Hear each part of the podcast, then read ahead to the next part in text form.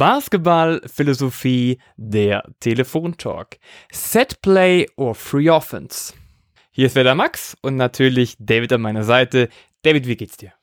Hi Max, mir geht's sehr, sehr gut. Ich bin immer noch äh, auf Wolke 7, weil meine Milwaukee Bucks NBA Champion geworden sind.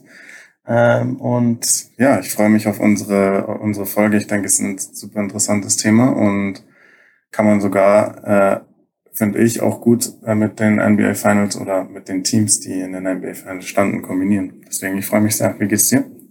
Mir geht's gut. Auch ich finde es auch cool, dass die Bucks gewonnen haben. Tatsächlich habe ich einen Spieler bei mir im Team, der so ein Chris Paul-Fan war, also der natürlich für die Suns war, aber ich persönlich, ich freue mich sehr, dass die Bucks gewonnen haben, weil es einfach eine geile Teamleistung war. Aber kommen wir doch gleich mal zu unserem Thema. Wie könnten wir denn das Setplay oder die Free Offense definieren? Und tatsächlich würde ich jetzt zum Beispiel sagen, Thema Setplay. Setplay sind Systeme. Systeme, die ziemlich vordefiniert sind. Systeme, bei denen praktisch fast jeder Laufweg, jede Aktion angesagt wird, durchgespielt wird und sehr systematisch praktisch ein Schütze gefunden wird oder ein oder ein praktisch ein Center am Korb. Das ist so die Thema Setplay. Und auf der anderen Seite Free Offense an sich, ich gebe meinen Spielern in der Offense maximale Freiheiten. Sie müssen sich natürlich auf die anderen Spieler einstellen, aber an sich ist relativ wenig vorgegeben. Das ist so mal eine ganz, ganz kurze Einleitung zu dem Thema. Was würdest denn du dazu sagen? Was, was nennst du Set Play, Offense oder Free Offense? Ja, ich denke, das ist eine super schwierige Frage. Ich finde, also da jetzt so zu, so zu differenzieren mittlerweile im modernen Basketball äh, weil ja, weil wir so ein, so ein, das Spiel ist immer schneller geworden und somit hat sich, haben sich halt dann auch quasi die, äh, die Plays, die, die gelaufen werden, daran angepasst häufig. Äh, und deswegen es ist teilweise schwierig da zu unterscheiden. Grundsätzlich gebe ich dir auf jeden Fall auch recht. Ähm, grundsätzlich unter Set Plays ähm, versteht man dann schon, sage ich jetzt mal, wirklich vordefinierten Spielzug. Ja, wir, wir wollen jetzt das und das Play, Set Play laufen für den und den Spieler oder äh, und wir haben die und die und die Optionen, äh, die halt klar vordefiniert und einstudiert sind. Ähm, natürlich haben wir dann aber auch die Situation, dass Set Plays gleichzeitig äh, Optionen haben können, die dann äh, die dann die Spieler erkennen müssen, ja, aufgrund von der Verteidigung, die der Gegner spielt, wo sie dann die Defense richtig lesen müssen, dann richtig reagieren müssen zum Beispiel und so dennoch dann spontane Entscheidungen treffen und in dem in gewissem Sinne dann trotzdem Freiheiten haben innerhalb des Setplays. Aber grundsätzlich können, können wir uns darauf schon in der Hinsicht einigen. Ähm, was mich interessieren würde, ist halt, äh, was, was, was du meinst, weil was du wirklich unter freier Offense verstehst, weil ähm, ich sage jetzt mal, freie Offense wäre, so habe ich dich verstanden, jetzt auf jeden Fall mal was, wo der Coach äh, zum Beispiel jetzt nicht unbedingt involviert ist, oder? Also wo jetzt nicht der Coach von der Seite irgendwas äh, reinruft, ja, wir laufen jetzt das und das Pick and Roll zum Beispiel. So, das wäre dann für dich schon wieder nicht mehr freie Offense oder wie würdest du das für dich definieren? Tatsächlich kommt es drauf an. Also wenn wir jetzt wirklich diesen Namen nennen, Setplay oder Free Offense, es gibt verschiedenste Möglichkeiten. Also ich persönlich, für mein Team heißt Freispiel, wir haben schon eine Version vom Spielen, wie wir an sich spielen wollen. Wir haben Prinzipien, aber an sich sind es, wenn überhaupt, mini, mini, mini Ansagen, wirklich fürs Freispiel und an sich müssen danach die Spieler auf dem Prinzip Read and React agieren. Aber wir können natürlich auch sagen, jetzt wirklich, wenn wir sagen jetzt free, free, könnte natürlich auch bedeuten, nein, äh, frei heißt, wir spielen mal Offense und ihr macht. Und wir sind praktisch, die Codes sind nur diejenigen, die viele Hand oder viele Werkzeuge mit an die Hand geben und dementsprechend ein Spiel generieren. Das ist, also für mich persönlich, in meinem Team heißt Free immer was auch mit Automatics, mit Prinzipien, aber an sich kann man natürlich auch Free definieren zu, ich gebe dir die Werkzeuge, die Spieler müssen es umsetzen und ich als Coach halte mich sehr, sehr, sehr viel raus. Und das ist ja auch die Sache, was wir heute so ein bisschen praktisch anschauen wollen, ob es was heißt Free, was heißt Setplay, was sind die Vorteile, was sind die Nachteile oder soll man das Ganze mischen. Was sagst du dazu? Ja, ja, ich denke, wir kommen dem schon näher. Ich, ich bin, ich glaube, dass wir da äh, um, unsere Sichtweisen ziemlich ähnlich sind.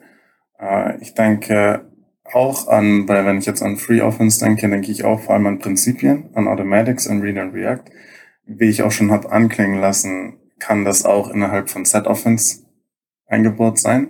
Das, das will ich schon klarstellen. Also nur weil man jetzt ein Setplay vielleicht ge äh, gecallt hat als, Tra als Trainer, heißt das oder muss das nicht unbedingt heißen, dass das Setplay nicht sehr viel verschiedene Read and React Situationen eingebaut hat. Deswegen kann man, wie gesagt, innerhalb von einem Set auch den Spielern Freiheiten geben.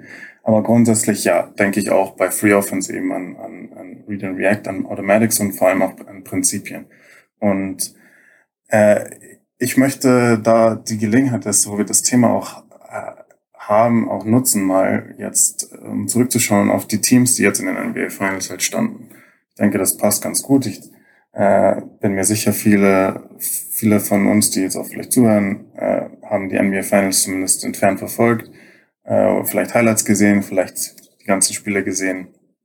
Äh, und ich denke, insgesamt kann man sagen, das war eine tolle Serie, es war ein toller, äh, toller Basketball, den, den man da zu sehen bekommen hat zwischen zwei, von zwei tollen Teams. Und ich finde, das sind zwei sehr interessante Teams, weil beide, finde ich, sehr modern sind und beide passen auch ein bisschen sehr, sehr gut zu unserem Thema, finde ich. Und zwar ähm, hat man auf einen Seite mit den, mit den Suns zum Beispiel ein Team, was ähm, wurde mit Chris Paul natürlich auf so einen, so einen quasi einen zweiten Coach auf dem Spielfeld hast. Ja, der, und auch sieht, dass Monty Williams, der Head Coach der Suns, der Chris Paul auch enorm viele Freiheiten gibt. Ja, und ähm, das heißt, häufig bringt dann Paul den Ball nach vorne zum Beispiel, ja, und dann sagt er, äh, und, äh, und Aiden ist der Trailer und dann, als wo, wo Aiden gerade an, äh, quasi an ihm vorbeiläuft, ruft der Aiden was zu, ja, weil er gerade erkennt, hey, ich will jetzt vielleicht irgendwie ein Highscreen haben für, äh, für, für ein frühes äh, High Pick and Roll, früh in der Shot Clock, dann ruft er das einfach und dann wird es halt so gelaufen. Ja, und, und ähm, das ist auch gut so, dass äh, Chris Paul solche Freiheiten hat, weil das macht Chris Paul eben aus. Das ist ein Spieler mit einem enorm hohen Basketball-IQ, mit einem so, ja, ein Floor General wirklich aus dem Labor gezüchtet, könnte man sagen, mit auch, auch mit seinem Scoring-Talent gleichzeitig und seiner Passing. Skills äh, einfach enorm gefährlich in solchen Situationen, vor allem früh in der Shotclock. Und da willst du nicht äh, als Coach zu sehr eingreifen. Das brauchst du auch gar nicht. Chris Paul weiß schon, was er tut. Aber die Frage ist natürlich, wie, könnte, wie kann sowas zum Beispiel gut funktionieren? Ja, und ähm, also im Kollektiv, weil im Endeffekt hast du vielleicht gleichzeitig ähm, drei Spieler vorne schon, ja, ähm, oder drei Spieler, die weiter weg sind, äh, und eine, du hast eine Arena voll 18.000 Leute. Uh, und das, was Paul jetzt gerade zu Aiden gerufen hat, hat halt kein anderer mitbekommen. Wie kann äh, wie kann man dann trotzdem eine, eine effektive, effektive Possession spielen, äh, auch wenn vielleicht drei Spieler auf dem Parkett gar nicht wissen, was jetzt gerade gecallt ist, was, äh, was für ein Play jetzt gelaufen werden soll. Und das funktioniert anhand von Prinzipien. Und das erste, worauf es dann darauf eben ankommt, ist Spacing. Und für mich waren die Phoenix Suns die ganze Saison über äh, das Modellbeispiel in Sachen Spacing. Äh, und da die Spacing-Prinzipien, die sie verwendet haben, waren von der Execution her perfekt und ich bin ein Riesenfan davon allgemein. Äh, und das sind einfach Automatismen, die die Spieler so verinnerlicht haben, äh, dass die Spieler sofort reagieren können auf verschiedene Situationen und dann richtig, richtig agieren. Und so hast man im Kollektiv eine, spielt man dann guten Basketball.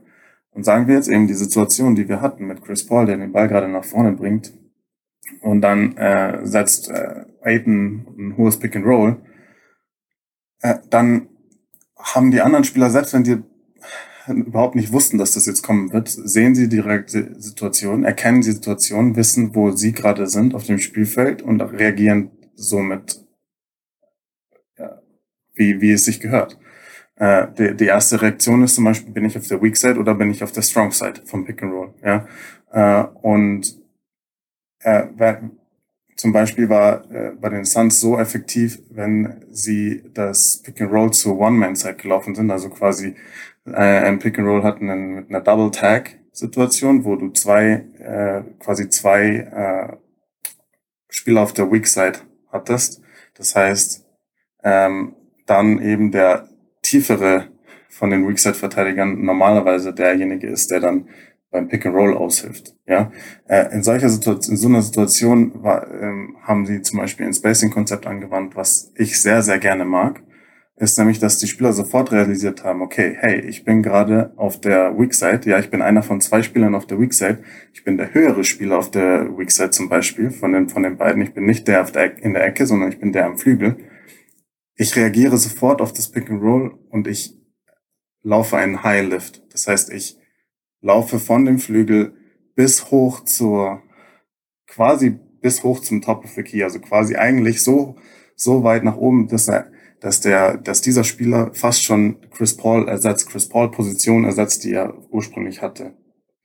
Und der Grund, warum sie das machen zum Beispiel, ist, dass äh, man somit diesen tiefen Weakside-Verteidiger, der ja in so einer Situation normalerweise beim Pick and Roll aushilft, isoliert.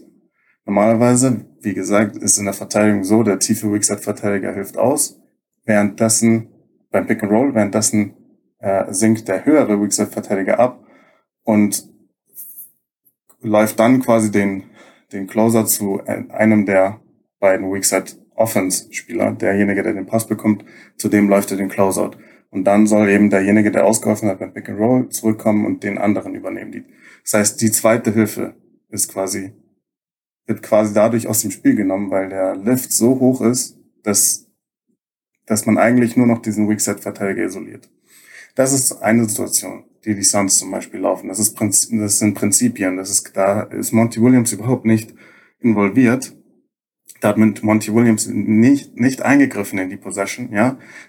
Es war einfach nur, Chris Paul hat entschieden, hey, ich will jetzt ein hohes Pick and Roll laufen. Äh, und die anderen Spieler haben geschaut, was passiert gerade auf dem Spielfeld, haben erkannt, in welcher Position bin ich und haben richtig reagiert.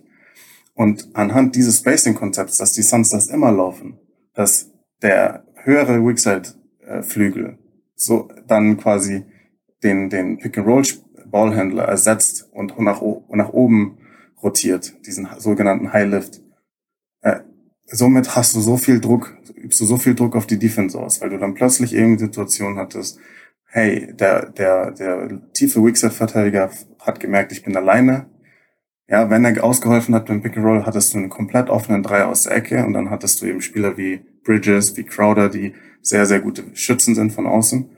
Wenn sie dann aber gezögert haben und gesehen haben, hey, ich bin komplett alleine und ich habe hier einen super gefährlichen Schützen, den ich gerade in der Ecke sonst freistehen lasse, dann war es so, dass sie oft gar nicht ausgeholfen haben beim Pick and Roll. Und durch Chris Pauls Qualität, indem er häufig zwei Spieler zieht beim Pick and Roll, waren das dann so häufig Alley-Oops auf Aiton, die komplett frei waren.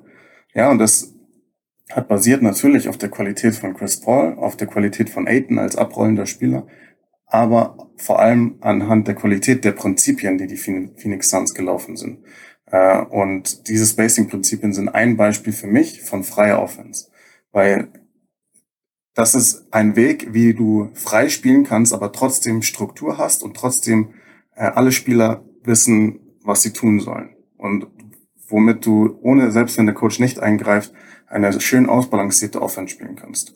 Das ist für mich ein Beispiel ähm, für freie Offense und ein Beispiel, was man an den Phoenix Suns sehr, sehr schön gesehen hat. Bleiben wir doch mal genau da gerade. Du hast ja gesagt, das sind Prinzipien, die die Spieler anwenden. Und wir sind ja jetzt schon bei dem Freeplay an sich. Jetzt ist aber die Frage, was müssen denn denn die Spieler überhaupt können? Weil ist Freeplay einfach, kann das jeder? Oder was würdest du sagen, gehört denn dazu?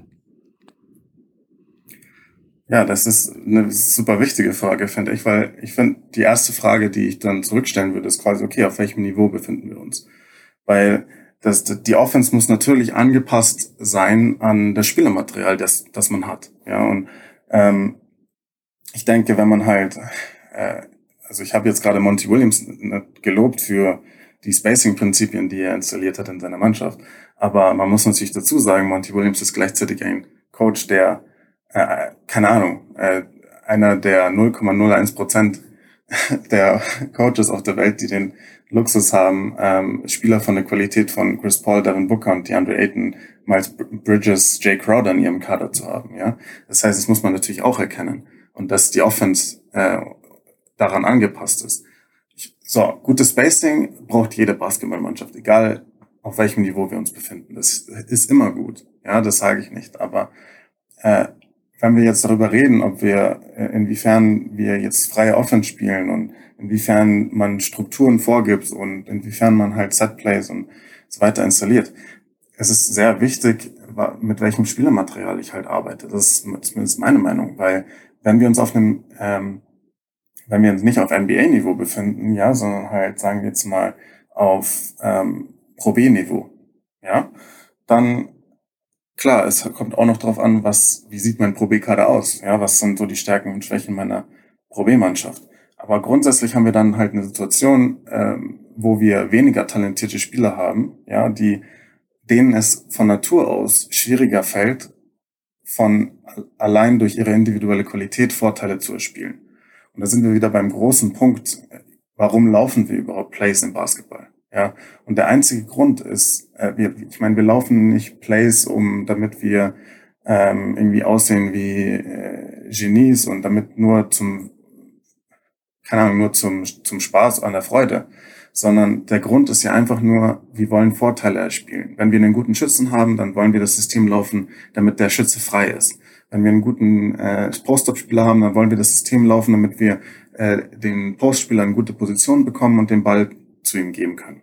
Wenn wir, ähm, wenn wir äh, einen guten abrollenden Spieler haben, dann wollen wir eben ein äh, Pick-and-Roll-Play laufen, wo, was Druck auf die Defense ausübt, damit der abrollende Spieler frei ist. Alles soll einfach nur Vorteile kreieren, damit wir gute, gute äh, Possessions haben, damit wir es leichter haben zu scoren. Hm, das, deswegen, wenn, wenn ich einen Kader habe mit Chris Paul und äh, DeAndre Ayton und Devin Booker, ja, äh, dann kann ich auch einfach sagen als Coach, hey, äh, ich gebe jetzt einfach mal Devin Booker den Ball am Flügel äh, und der Rest ge geht aus dem Weg und das ist meine Offense. Weil das kann man dann mal machen, weil Devin Booker solche Qualität hat aus dem Dribbling, aus dem Post-Up, sei es was auch immer es sein mag. Er hat die Qualität, daraus Vorteile zu erspielen, sagen wir er muss vielleicht gedoppelt werden, sagen wir, er schlägt seinen Verteidiger leicht aus dem Dribbling durch seine Geschwindigkeit und seine Ballhandling-Skills und kann alle, komplett alleine schon die Defense äh, zum Kollabieren bringen. Ja, und dann kann man daraus spielen. Wenn, wenn er gedoppelt wird, ist Booker ein fähiger Passer, der den richtigen Mann finden kann. Und dann haben wir, dann lassen wir den Ball bewegen, wir attackieren Closeouts und daraus spielen wir Basketball. Dann braucht man sozusagen kein kompliziertes Play. So, also was ich sagen will, um zurückzukommen zu der Probe, zum Probierbeispiel, ist, Vielleicht habe ich dann eben als Coach nicht diesen Luxus, dass ich einfach sagen kann, hey, ich gebe jetzt dem Spieler einfach den Ball am Flügel und äh, der kreiert den Vorteil für mich. Deswegen ist es in so einer Situation vielleicht mehr angebracht, äh, eine strukturierte Set-Offense zu haben, weil das den Spielern im Endeffekt hilft, Vorteile zu erspielen und so gute Possessions zu kreieren und so ähm, hochprozentig abzuschließen und gute Offense zu spielen. Deswegen es ist es für mich eine Unterscheidung welches Spielermaterial habe ich, welches Niveau, auf welchem Niveau befinde ich mich. Und je, je höher das Niveau wird und die Qualität wird, desto mehr sollte man sich als Coach meiner Meinung nach auf die Qualitäten der Spieler auch verlassen und Freiheiten den Spielern gewähren. Ja, was nicht heißt, dass äh, Spieler auf niedrigerem Niveau einfach nur Roboter sein sollen, die ihre ähm, Gehirne ausschalten und einfach nur Plays ablaufen. Das das natürlich nicht, aber du verstehst, glaube ich, was ich meine. Ja, ja, klar, ich verstehe, was du meinst und ich denke auch die ganze Zeit gerade mit. Und ich denke mir halt gerade, hm, an sich geht es ja darum, du sagst gerade Spielermaterial oder halt die Spieler, die man halt im Team hat, was die mitnehmen müssen. An sich, was du ja immer wieder sagst, dieses Redirect-Verhalten ist vor allem halt, die müssen Spiele lesen können. Um Spiele lesen zu können, braucht man einen bestimmten Basketball-IQ. Einfach, der ist schon mal das Erste. Dann natürlich heißt Freispiel nicht, wir machen, was wir wollen, sondern wir brauchen viel Disziplin. Das ist also das Nächste. Dann, wenn du zum Beispiel gesagt hast, vor das Beispiel, Chris Paul sagt Aiden was an und die anderen Spieler müssen es mitbekommen, heißt es, wir brauchen auch eine hohe Aufmerksamkeitsspanne der Spieler. Wir brauchen Disziplin, Aufmerksamkeit, Spielintelligenz, Fokus auf das Ganze. Und jetzt ist halt die Frage, ob das aber immer nur bei einer hohen Liga hilft, das zu machen, oder ob man einfach auch niedriger, niedrigen Leveln, das auch das Freeplay praktizieren kann, aber die Frage ist, wie kommen wir dahin? Und nochmal, was würdest du jetzt sagen, sind die Parameter, die ein, ein, Spieler braucht, der frei spielt? Du hast gerade schon viele Beispiele genannt, aber was, ist es so das Gleiche, was ich gesagt habe, oder würdest du was hinzufügen?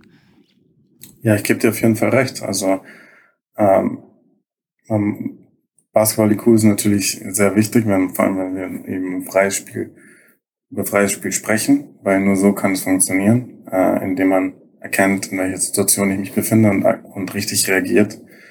Äh, und ja, natürlich äh, ist Konzentration, äh, acht, das Achten auf Details, das Lesen der Verteidigung, all das sind natürlich äh, Schlüsselfaktoren.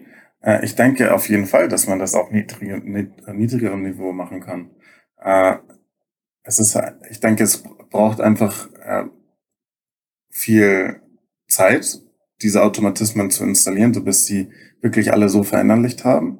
Äh, das ist jetzt eigentlich egal, auf welchem Niveau wir uns befinden. Das braucht immer Zeit. Äh, und natürlich müssen die Spieler halt auch verstehen, was man erreichen will. Und die Spieler müssen bereit sein, auch äh, das Nötige zu tun. Ja, ähm, was ich jetzt sagen würde, ist vor allem, vor allem in, in, in, wenn man schnellen Basketball spielen will, ja, wo ich ja wo ich ja, glaube ich, mit dir jetzt ein, ein Beispiel habe, als, als Trainer, der, ein, als ein Trainer, der darauf sehr großen Wert legt, äh, dann ist es ähm, besonders hilfreich, weil das ist ja häufig der Trade-off, den man hat und das ist der, das ist der Grund, warum die NBA so spannend ist, die moderne NBA, ist, dass man eben versucht, diesen, den Mittelweg zu finden zwischen ja, ich hätte gern als Coach, ich hätte gern Struktur in meiner Offense, weil ich, ich will, dass wir gute Offense spielen, aber ich will gleichzeitig, dass wir schnell spielen. Und ich will nicht, dass, die, mein, dass meine Struktur mir Tempo wegnimmt, ähm, aber ich will auch nicht Tempo haben ohne Struktur. Ja, und das ist halt so ein bisschen äh, so zwei Welten, die man versucht zu kombinieren. Weil natürlich, da sind wir jetzt bei Beispiel Set Offense, äh, Struktur ist immer schön. Ja, ein strukturiertes, schön designtes Play, was gut ausgeführt wird, ist, ist eine tolle Sache.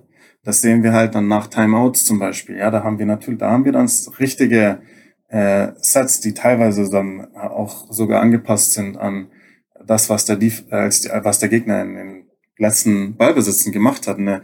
Vielleicht ein bestimmtes Counterplay oder äh, ein äh, ja ein, ein designtes Play, was genau eine Schwachstelle der Verteidigung attackiert. Lauter solche Sachen. Das ist immer, das ist ein super schöner Bereich, den ich super spannend finde.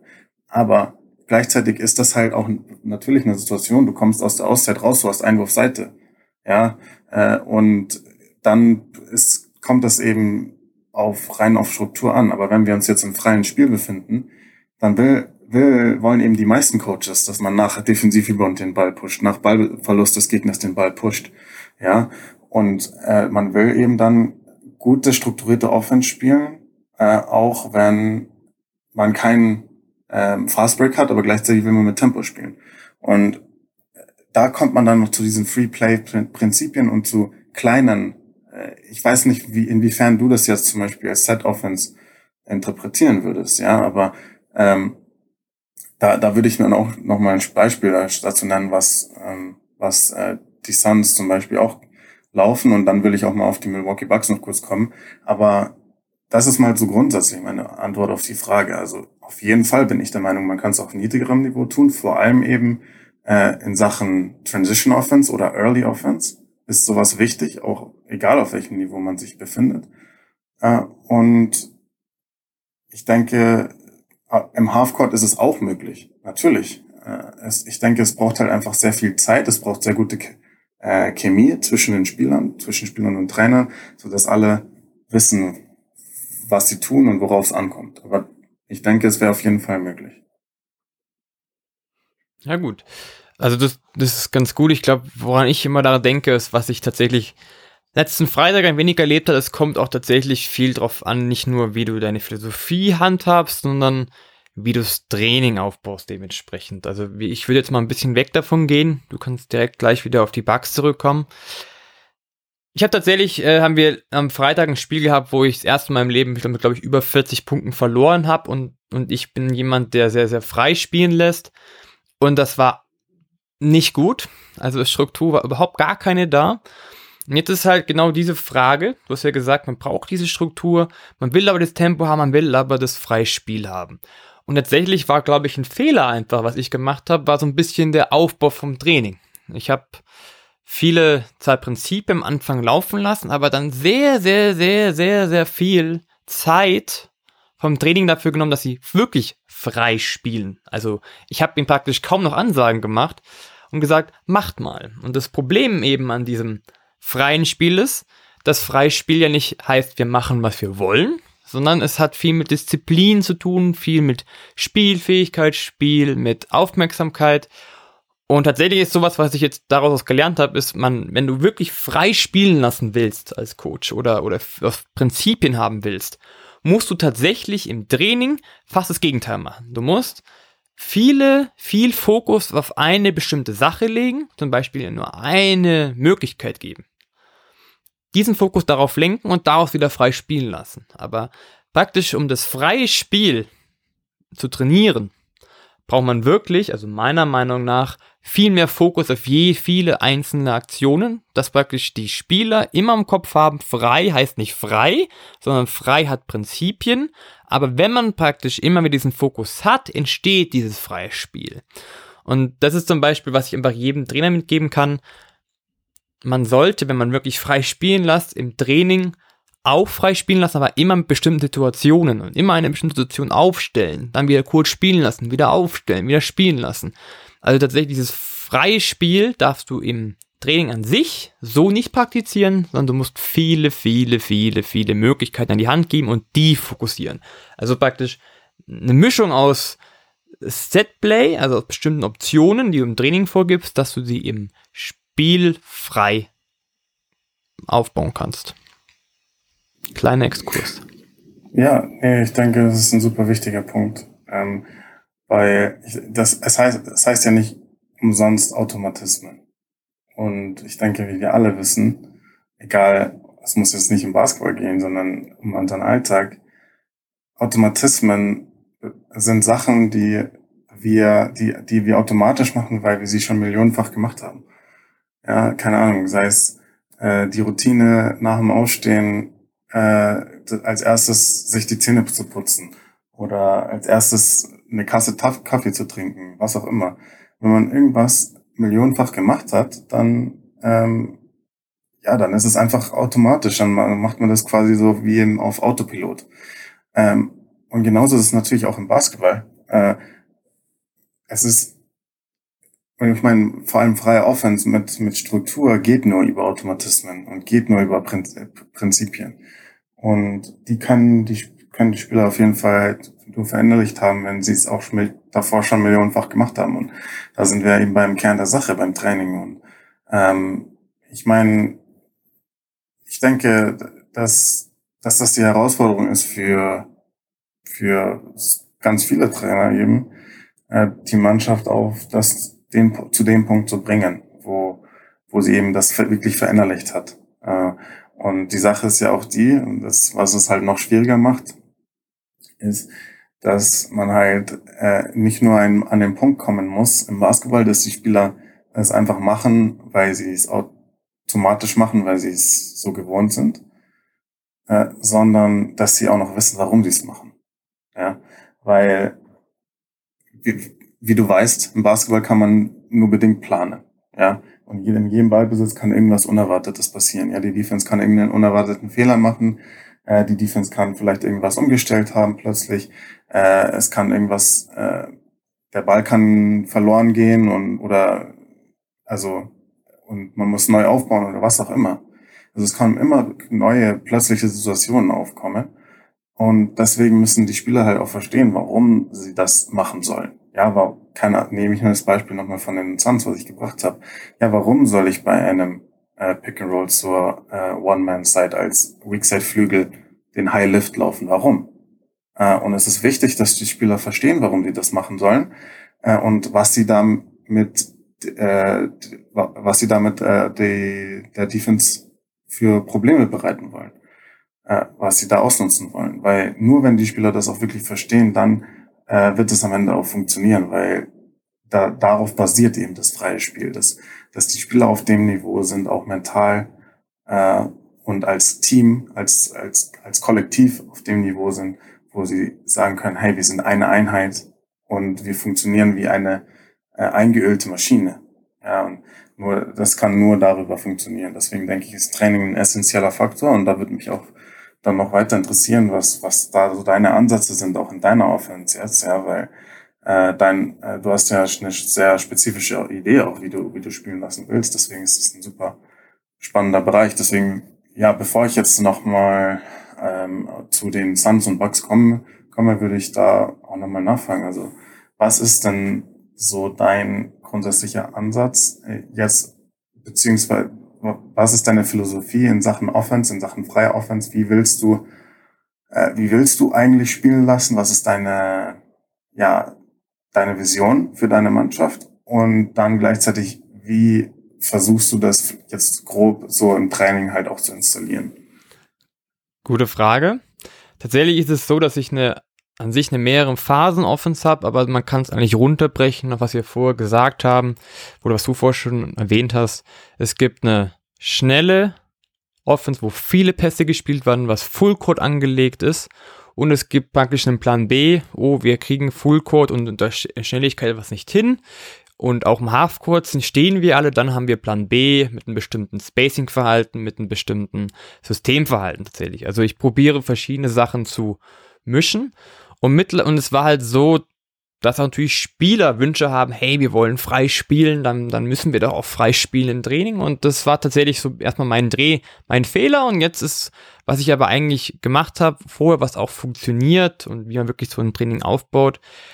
Tatsächlich ist die, die allererste Frage nicht, wie wir das Training aufbauen, sondern was für eine Vision hat man als Trainer. Ist jetzt völlig wurscht, ob es meine Version ist oder eine Vision von anderen Trainern. Es geht eigentlich eher darum, was willst du spielen? Weil wenn du wirklich als, als Trainer weißt, was zu deinen Spielern passt, was zu dir passt, was eine Grundidee ist, kannst du alles andere erstmal aufbauen. Und das ist so die erste Vision. Zu wissen, wie möchte ich spielen, auch dementsprechend authentisch das Ganze erklären zu können und natürlich auch zu wissen, warum ich es spielen will. Was du gerade gesagt hast, ich muss es den Spielern erklären können, dass sie es verstehen. Der zweite Punkt ist aber immer, also das ist mein Ansatz, zu sagen, die Spieler sollen Freiheiten haben, weil sie eben keine Roboter sind und das Spiel definitiv besser wird, wenn sie selber viele freie Entscheidungen haben. Und jetzt ist halt so die Frage, genau, wie baut man dementsprechend ein Training auf? Also bei mir ist so, dass ich sehr, sehr, sehr viele verschiedene Schwerpunkte habe, weil ich einfach verschiedene Visionen habe oder verschiedene Phasen in der Defense und in der Offense.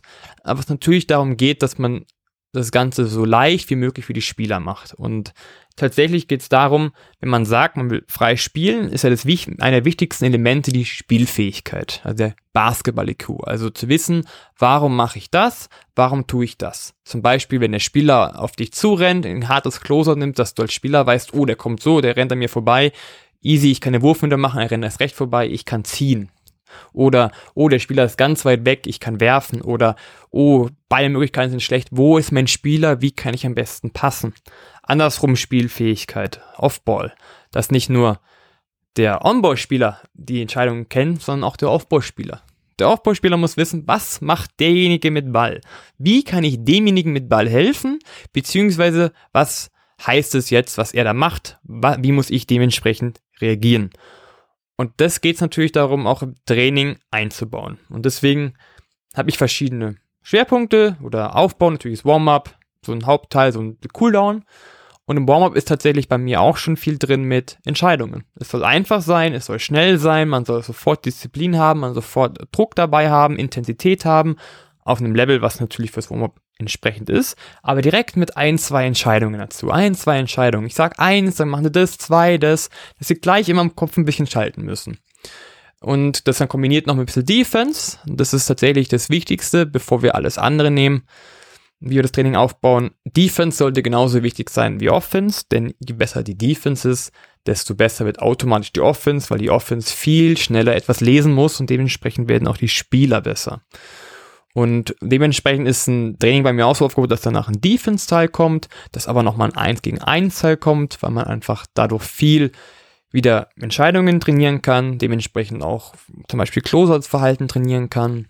Dann wird viel mit Shell Drills gebaut, aber wenn wir jetzt wieder zur Offense kommen, geht es tatsächlich darum, zu sagen, hey, wir haben diese Prinzipien, wir haben diese Version, wir haben vielleicht auch ein Setplay, aber wir sagen, nein, wir wollen jetzt mal freispielen. Und, und freispielen hat aber verschiedenste Optionen. Und wie du schon vorher gesagt hast, es geht ja um Situationen. Und das ist eigentlich auch die Hauptaufgabe von mir, zu sagen, okay, wir müssen viele, viele verschiedene Situationen simulieren.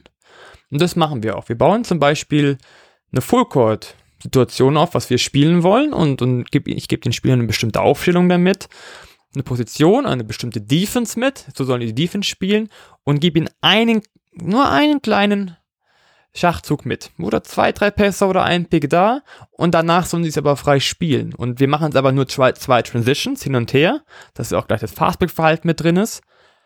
Und dann aber sofort wieder neu aufstellen, neu die Version, neu wieder diesen Fokus bekommen, neu wieder die Aufmerksamkeit bekommen. So. Nächste Situation, wieder aufstellen. Aber im Prinzip ja sehr ähnlich wenn wir frei spielen wollen, nicht die Spieler nur frei spielen lassen, weil es gibt ein Problem, was ich tatsächlich selber auch einfach jetzt bemerke, wenn du sie nur frei spielen lässt und kaum unterbrichst, ist es für dich als Coach auch einfach viel schwieriger, sie zu verbessern, beziehungsweise sie zu verbessern, so dass sie es aber auch wahrnehmen. Denn du musst es ihnen wieder zeigen, du musst ihnen die Version zeigen, warum hat das und das nicht funktioniert. Wenn du sie tatsächlich zu viel frei spielen lässt und zu viele Transition laufen lässt zum Beispiel, dann ist irgendwann dieser Abschnitt weg, wo vielleicht das passiert ist, wo du sagst, hey, du könntest eigentlich dahin gehen und dahin gehen. Deswegen immer kurze Transition. Ja, und dann wieder 10, 15 Minuten das Ganze. Nächste Situation. Also immer viel Aufmerksamkeit auf eine Sache bringen, gleichzeitig aber viel Variation mit reinbauen, weil es ja genau darum geht, dass du im freien Spiel verschiedene Situationen lösen musst und auf der anderen Seite aber die Automatics, die man hat, verbindet. Und dementsprechend dort, wo es Automatics gibt, braucht, die bauen wir ein und machen dementsprechend wieder eine Situation. Und dementsprechend ist es an sich so Defense, Offense, verschiedene Schwerpunkte und dann wieder ein Teil, wo du vielleicht wieder vielleicht Automatics was machst, mit aber Defense dazu, weil immer die Defense praktisch ja den den Offenspieler mehr schult als nur normale Automatics, weil Automatics haben mehrere, haben Sinn natürlich, einen Vorteil zu generieren, das und das passiert, aber du musst vor allem immer ja auf die Verteilung reagieren können. Oder andere Option ist, was zum Beispiel bei uns auch passiert ist, du willst schnell spielen und wenn du praktisch schneller spielst und die Defense immer in Bewegung hältst, dann bist du nicht derjenige, der einen Read and React spielt, sondern spielst du tatsächlich eher agieren und die Defense muss nur auf reagieren. So ein bisschen wie es diese die Kreilsheim-Philosophie war, diese, diese Fast Decision Making. Und ja, das ist tatsächlich so ein bisschen die, die Konzeption bei mir. Situationen kreieren, kurze Transition laufen lassen und sobald die vorbei ist, wieder neu aufstellen und das Ganze aber immer mit Scoring, dass immer die Intensität hoch bleibt und die Spieler immer denken müssen, denken müssen, denken müssen, denken müssen. Ja, ja, das ist super aber es spricht super wichtige Punkte an, ich denke ich. Äh, und ich finde es äh, auch, auch gut, wie du das angehst, weil es muss klar sein, wie herausfordernd das, das ist, äh, das ist äh, für, ein, für einen Trainer. Nämlich man hat die Schwierigkeit halt, dass du, ähm, dass du willst, dass die Spieler schnell spielen, aber gleichzeitig auf äh, Prinzipien achten, auf Automatismen achten und sich richtig verhalten auf Details achten. Ähm, du musst die, diese, diese Details und Automatismen einstudieren, was viel Zeit kostet und wo, wo man viel unterbrechen muss, wo man viel erklären muss. Aber gleichzeitig sollen die Spieler das eben dann schnell machen im Spiel. Ja, und deswegen ähm, es muss man eben diesen Mittelweg finden, den du auch jetzt beschrieben hast, wie du es angehst äh, auch.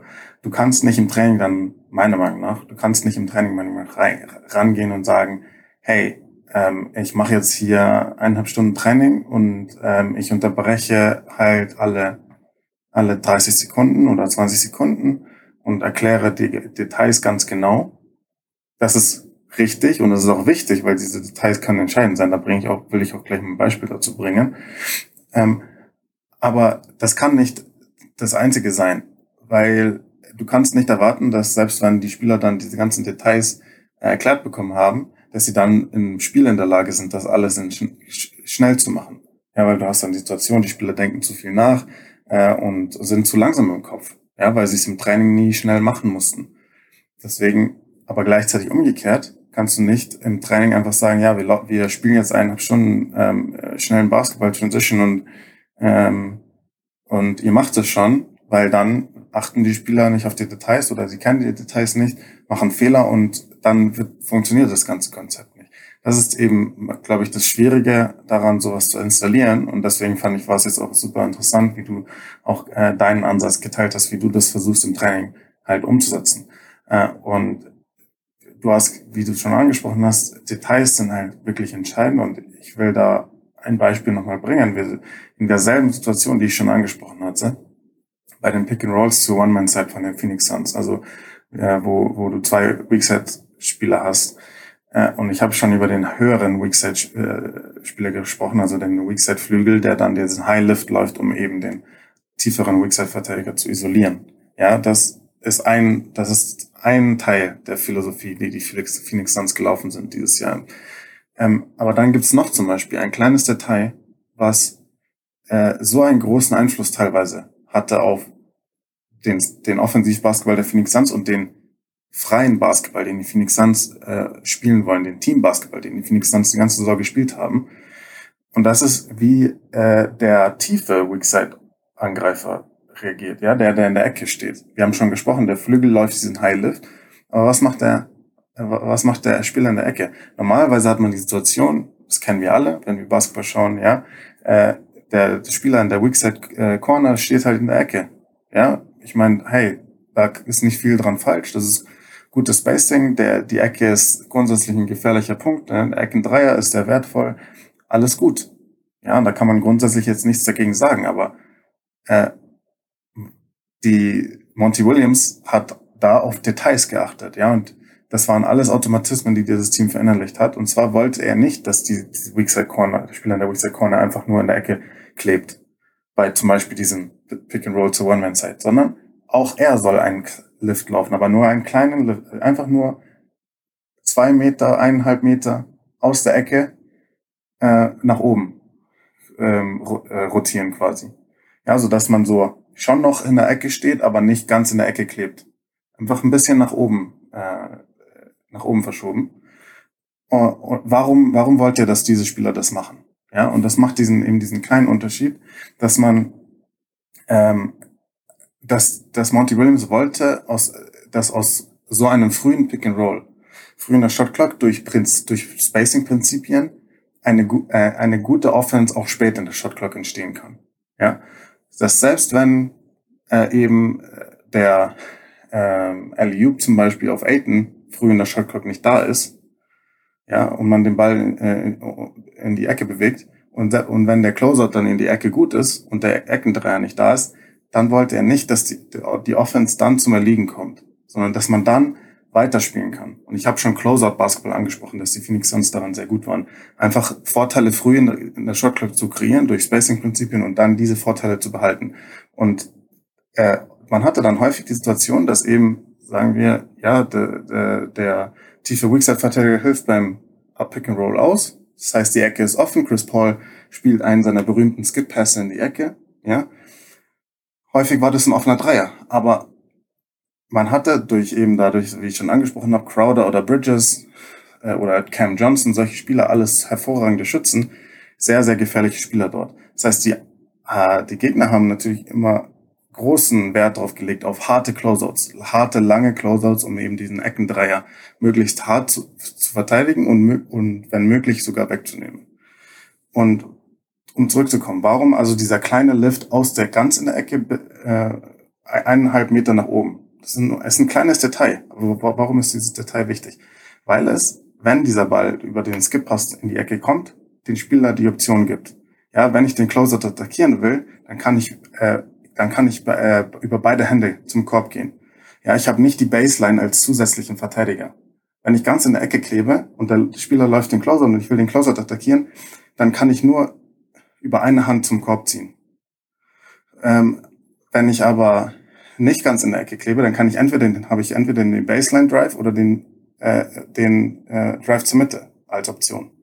Ja, und was wir dann häufig hatten, war eben, dass der Closeout hart und lang war und dann konnte der Spieler, weil er eben nicht in der Ecke geklebt ist, konnte er auch den Baseline Drive nutzen. Und der Baseline Drive hat den Vorteil in so einer Situation, dass man dann die Wahrscheinlichkeit sehr hoch ist, dass man den, die Rotation aus der ballfernen Ecke nochmal fordert, ja. Weil dann jemand helfen, helfen muss am Ring und dann erfordert, wird wieder zweite Hilfe erfordert. Und dann war es so häufig so, dass eben die Suns das Pick and Roll laufen, der Ball geht in die Ecke, die Spieler attackieren den Closeout zur Baseline und dann war der, der quasi der Skip-Pass entlang der Baseline in die andere Ecke frei. Und man hatte einen komplett offenen Dreier in der anderen Ecke. Oder dann konnte man den Ball weiter bewegen, den Extrapass spielen. Und so kommen diese berühmten Ball-Movement-Possessions von den Suns, die wir äh, gesehen haben über die gesamte Saison, so kommen die zustande über solche Details. Äh, und das ist eben, das, daran sieht man eben, wie, worauf es da alles ankommt. Und das ist das Schöne und aber auch das Schwierige an, an freier Offense. Und ich möchte dazu vielleicht noch ein Beispiel auch bringen zu den, zu beiden Teams eigentlich. Ähm, Bleibe ich mal kurz noch bei den Suns, weil wir gerade bei den Suns schon waren. Äh, was auch für mich quasi ein Beispiel wieder ist für freie Offense, was mir so gut gefallen hat bei den Suns. Ich muss dazu sagen, die Atlanta Hawks haben das auch gemacht, aber die waren die einzigen beiden Teams, die diese Variation gelaufen sind. Und was ich super spannend fand, war eben, dass, dass man, wie wir ja schon häufig über gesprochen haben, in Early Offense halt äh, sich ein frühe, frühe Würfe oder was auch äh, frühe Vorteile spielen möchte. Ja.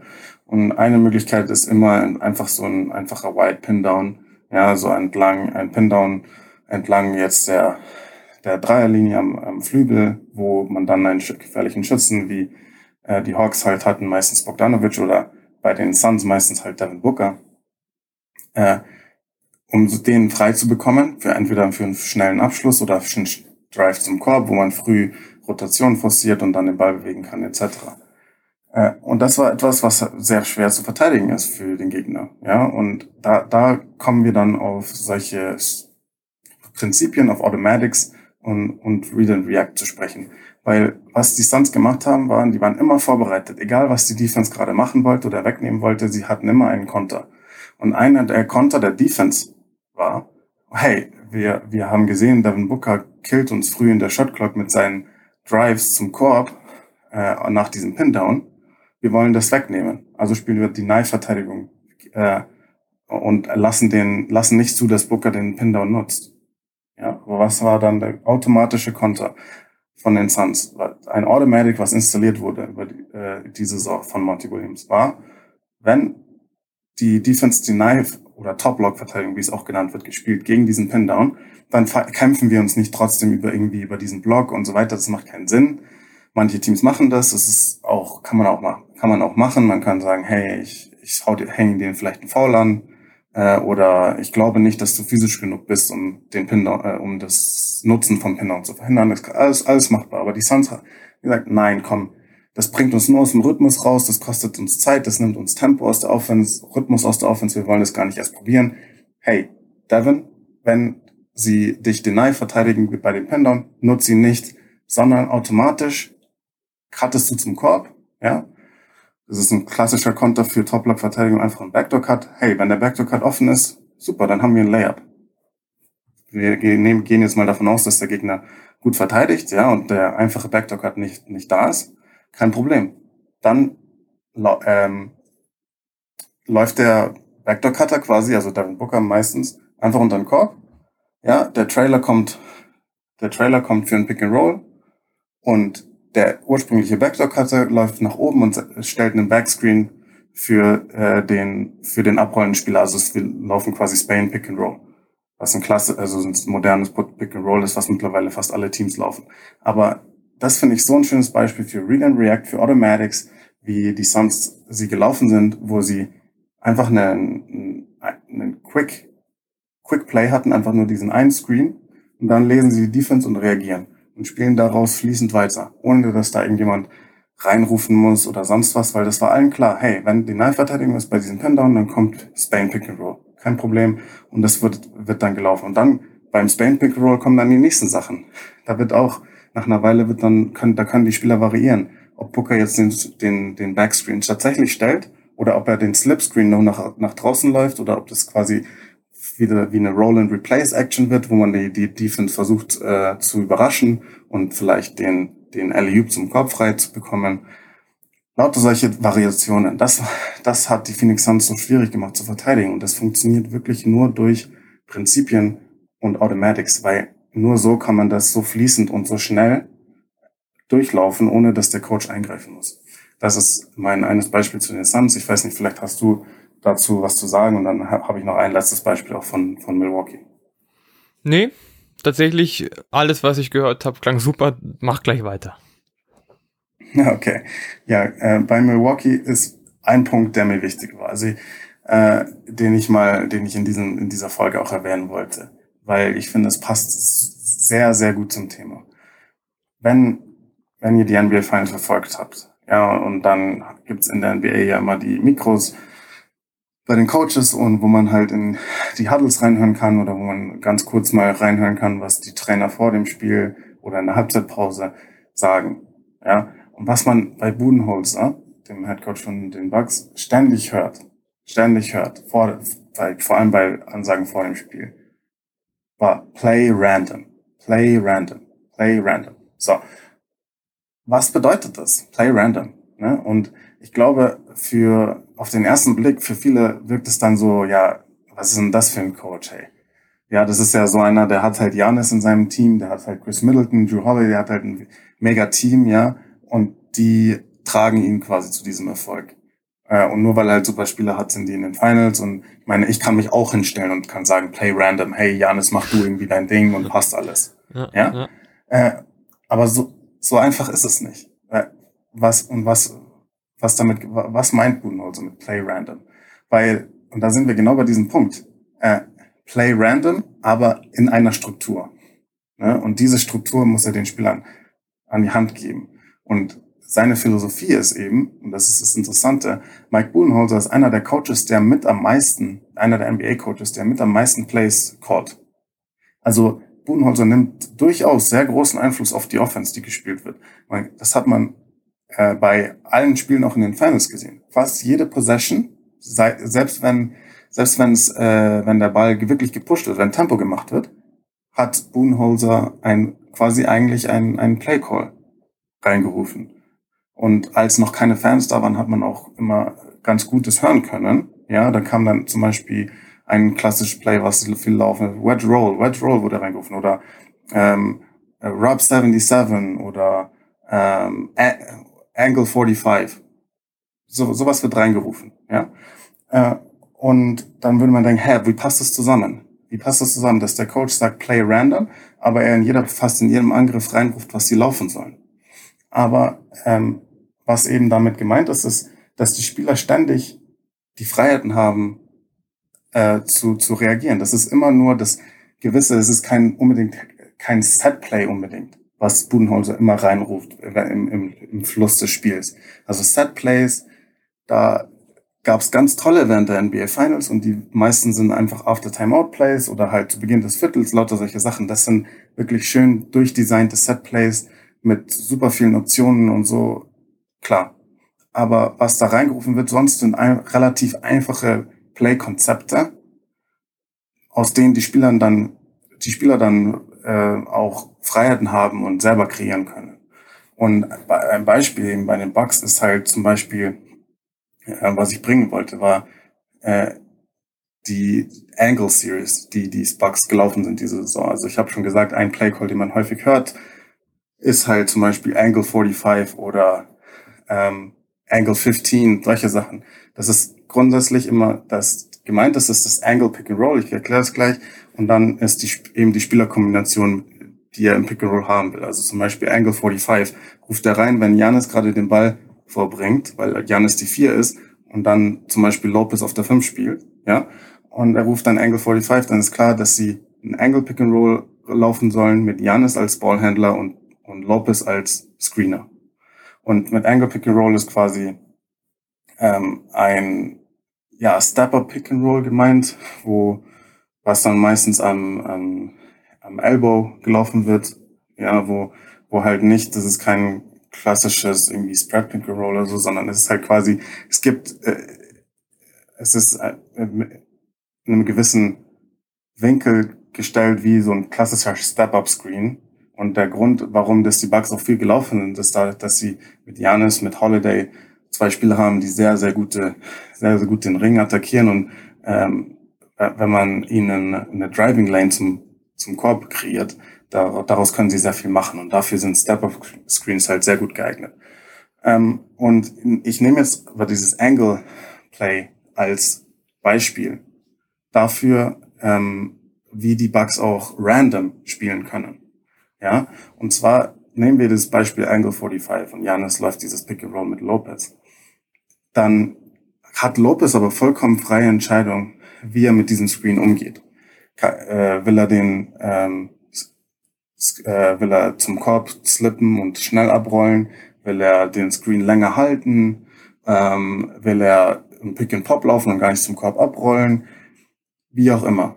Ja, und äh, es kann, das hängt davon ab, ja, von der Verteidigung und von dem Gefühl auch der Spieler, vielleicht äh, wenn Janis gerade vielleicht zehn Punkte in Folge gescored hat und gerade nicht zu stoppen ist, ja, vielleicht hältst du dann den Screen ein bisschen länger, weil du, weil du weißt, hey, wenn Janis nur eine kleine Driving Lane hat, dann wird er wieder äh, die, in der Lage sein, am Ring zu scoren. Aber es geht zum Beispiel halt dann so, ähm, dass wenn zum Beispiel Lopez den, den Block nicht stellt und slippt, aber nicht abrollt, sondern poppt nach draußen an die Dreierlinie, das ist dann zum Beispiel so, schon wieder so ein Trigger-Moment in der Offense, die schon wieder in Automatic forciert, automatisch. Weil, und das ist dann auch sowas, deswegen will ich das jetzt auch als letztes Beispiel bringen, wo Set Offense und freie Offense super schön kombiniert werden kann. Äh, ein Set, was die Bugs seit Jahren laufen, basiert darauf. Das ist einfach so ein bisschen so ein Deception Play oder ein, ein ähm, ja, ein, ein Misdirection Play, ja, wo sie eben, es sieht so aus, als würden sie eben dieses äh, Pick and Roll, dieses Angle Pick and Roll laufen wollen, aber in Wirklichkeit ist es nur Ablenkung. Und der Spieler slippt nach oben äh, und der, der Pass geht nach oben, quasi top of the key, und dann kommt ein schneller 45-Cut von dem Flügel, Weak Side, und dann laufen sie in Dribble Handoff, empty, mit, also mit leerer Ecke. Äh, und das ist dann die tatsächliche Action, aber davor, das alles davor ist nur Ablenkung. Ja, das ist so ein Setplay, was sie häufig nach, nach Timeout gelaufen sind. Aber das wurde dann mit, über die Jahre von Budenholz auch zu einem Automatic gemacht, was die Spieler äh, sehr freiwillig entscheiden können im, im Flow des Spiels. Deswegen ist jetzt halt die Situation häufig gewesen, äh, die Spieler wissen ganz genau, wenn wir jetzt, Angle, wenn, wenn Budenholzer reinruft Angle 45, dann kann es entweder ein Pick and Roll sein mit Janis und Lopez, oder das kann am Ende ein, ein äh, Dribble Handoff mit leerer Ecke sein zwischen Drew Holiday und Brook Lopez. Und die Entscheidung liegt ganz bei den Spielern und in dem Fall ganz bei Brook Lopez. Wenn Brook Lopez dann entscheidet, einfach aus dem Fluss des Spiels heraus, hey, ich setze den Screen nicht, ich pop nach draußen, top of the key, und der Ball geht zu Lopez, dann ist das automatischer der Trigger, hey, ich erkenne als, als äh, Weak Set Flügel, oh, ich muss jetzt den 45-Cut laufen. Und dann kommt der Spieler aus der Ecke, dem häufig dann eben Holiday oder Milton, hochgesprintet für einen Dribble Handoff. Und das ist freie Offense, weil, und das ist random, weil es ist im Endeffekt nicht random, aber es sind, es war vielleicht ein random Gedanken, Gedanke von Brooke Lopez, hey, irgendwie, warum nicht? Ich, ich slip jetzt mal und pop nach draußen. Und dann wird daraus weitergespielt. Äh, und es kann aber auch wirklich sein, dass das äh, oder was worauf Budenholz halt auch Wert legt, ist fokussiert euch wirklich oder lest die Defense und was sie euch gibt und, äh, und spielt daraus, ja. Und das kann und das heißt nicht, dass nur weil er gesagt hat Play random, dass das heißt, ähm, Budenholzer hat kein Play von außen angesagt äh, oder ähm, ist, oder der Point Guard Holiday oder Janis hat kein, kein Play gecallt. Das muss es nicht sein, sondern die Bugs können und sind in der Lage, auch random zu spielen, in Anführungsstrichen, wenn ein Play gecallt ist, weil sie ständig in der Lage sind und die Qualität haben und die Chemie untereinander haben, auf jede Situation zu reagieren. Äh, genau. Also das waren jetzt Beispiele, die ich bringen wollte von jeweils Phoenix und Milwaukee, die meiner Meinung nach gut passen zu dem Thema und die zeigen, wo so die Entwicklung vom modernen Basketball hingeht und wie man eben versucht, diesen Mittelweg zu finden zwischen Struktur und Pace und wie man das alles so versucht zu vereinen. Äh, genau. Ich weiß nicht, hast du noch was dazu oder? Ne, das heißt, wenn wir jetzt auf die Frage kommen, eigentlich vom Anfang, Setplay oder Free Offense, es hat, also praktisch Setplay hat seine Vorteile. Es ist ein Vorteil, der generiert wird durch ein vordesignt, durch eine vordesignte Struktur und dadurch praktisch zielgerichtet ein Schütze gefunden werden kann. Ähm, Freispiel ist tatsächlich etwas komplizierter. Es, die Qualität der Spieler muss höher sein. Sie müssen vor allem guten Spieler-IQ haben, Disziplin, Aufmerksamkeit. Es hat alles seine Vor- und Nachteile. Aber an sich, was wir glaube ich so rausgehört haben, ist es doch so ein Mix ja, zwischen ein paar Sets, viel freies Spielen, viel Automatic spielen. Und das ist eigentlich doch so die Lösung, oder? Würdest du sagen, Setplay oder Free? Am besten Free mit Automatics.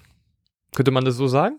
Ja, also für mich, ich muss ganz klar sagen, für mich ist es keine Oder-Frage, sondern für mich ist es eine Und-Frage. Also Setplays und Free Offense. Weil für mich beides Hand in Hand gehen kann und weil für mich beides wichtig ist. Also ähm, ich, ich finde zum Beispiel nach Timeouts ist eine super wichtige Situation im, im Basketball. Ja, also ähm, es ist eine super gute Qualität von, von der Mannschaft, wenn sie in der Lage ist, nach, Plays nach Timeouts gut zu, gut zu ähm, äh, auszuführen und daraus effektiv zu scoren. Und das hat auch einen psychologischen Wert. Also wenn wir überlegen, ja, deine Mannschaft ähm, liegt ganz schnell 10-0 hinten und du nimmst eine ganz frühe Auszeit. Die diese erste Possession nach der Auszeit ist psychologisch enorm wichtig. Ja, sagen wir mal, die Spieler führen das Play super aus und äh, du hast dann kreierst einen offenen Dreier und ähm, plötzlich wird, ist, wird aus einem 0 zu 10 ein 3 zu 10, dann beruhigt das die Spieler. Hey, okay, wir sind im Spiel. Hey, let, let's go. Wir können das. Äh, wir, vergessen wir die letzten Minuten. Das war ein schlechter Start, aber hey, wir, wir sind jetzt im Spiel. Passt alles.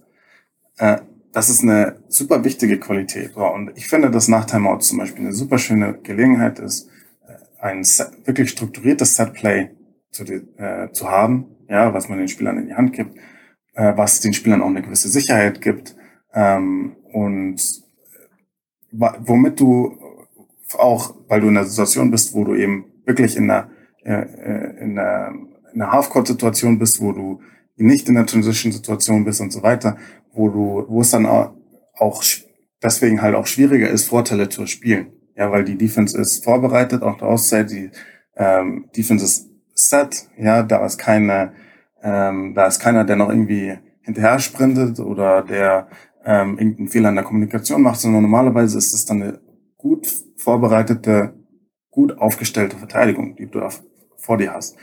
Da macht es dir durchaus Sinn, ein schön durchdesigntes Setplay zu haben, wo, wo die Spieler Optionen haben, durch die sie durchlaufen können, wo du einfach eine strukturierte Possession hast. Ähm, deswegen Setplays auf jeden Fall super wichtig.